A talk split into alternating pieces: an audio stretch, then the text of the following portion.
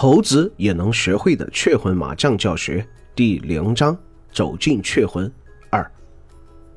首先在此声明一点，我不是猫粮请的托。其次，就是我真的很不推荐在雀魂里当一名零氪党。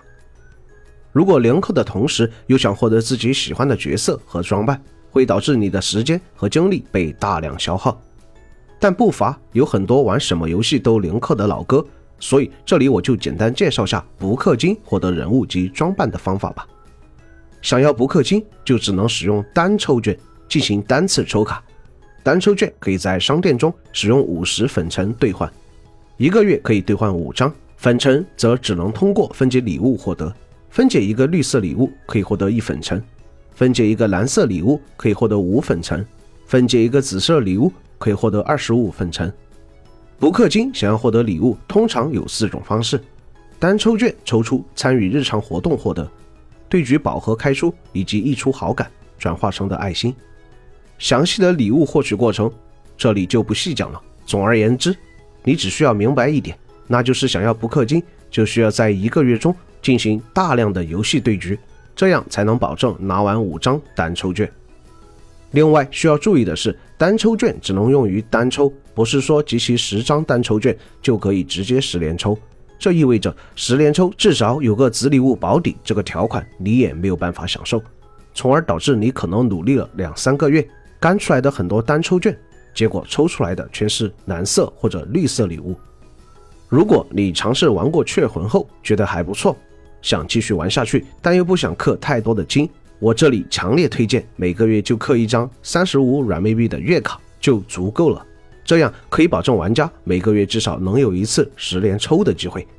能不能抽到想要的角色先不谈，最主要的能大大降低玩家的游戏压力。毕竟如果玩游戏都不能轻松的玩的话，那这和上班又有什么区别？如果你运气好，几次抽卡就获得了喜欢的缺失，那么恭喜你，你成功进入下一个阶段了。那就是将角色的好感度刷满，然后缔结契约结婚。如果不提升好感，你获得的角色几乎是一个白板人，也就是除了例会和一些简单的界面语音外一无所有。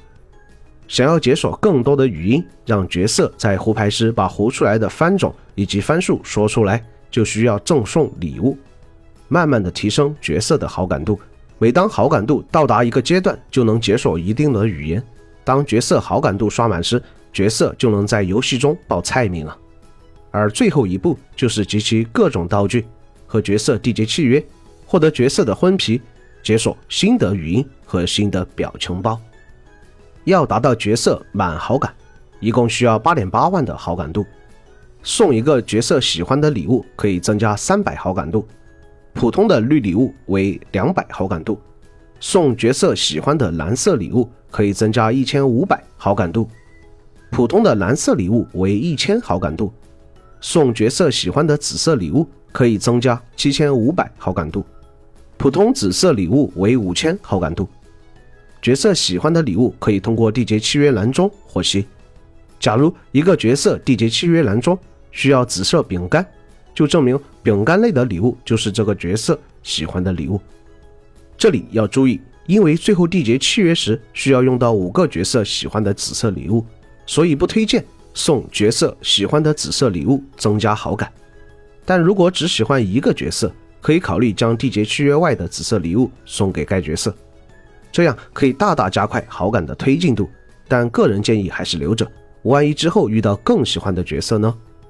由此可知，想要和一个角色从零到结婚是一个非常艰苦的过程。对于零氪党来说，好不容易花了大量单抽券，抽到了自己喜欢的角色，却发现没有礼物可以用来提升角色好感了，这又会是另一个漫长的旅程了。在我看来，如果你有闲钱，想要获得更多角色、皮肤、饰品，那么合理的氪金我是很支持的。但如果你是抱着氪金能够改变打牌气运，能够变得更强的话，那我只能祝福你了。除上面写的角色例会及声优外，雀魂的优点其实还有很多，比如游戏 UI、游戏音乐、游戏装扮等。这里因为篇幅有限，就不一一细谈了。但氪金反馈差、玩家福利少，这些问题同样不能小觑。在我看来，雀魂能够进步的地方其实还蛮多的，但苦于市面上没有能够威胁到雀魂的竞品存在，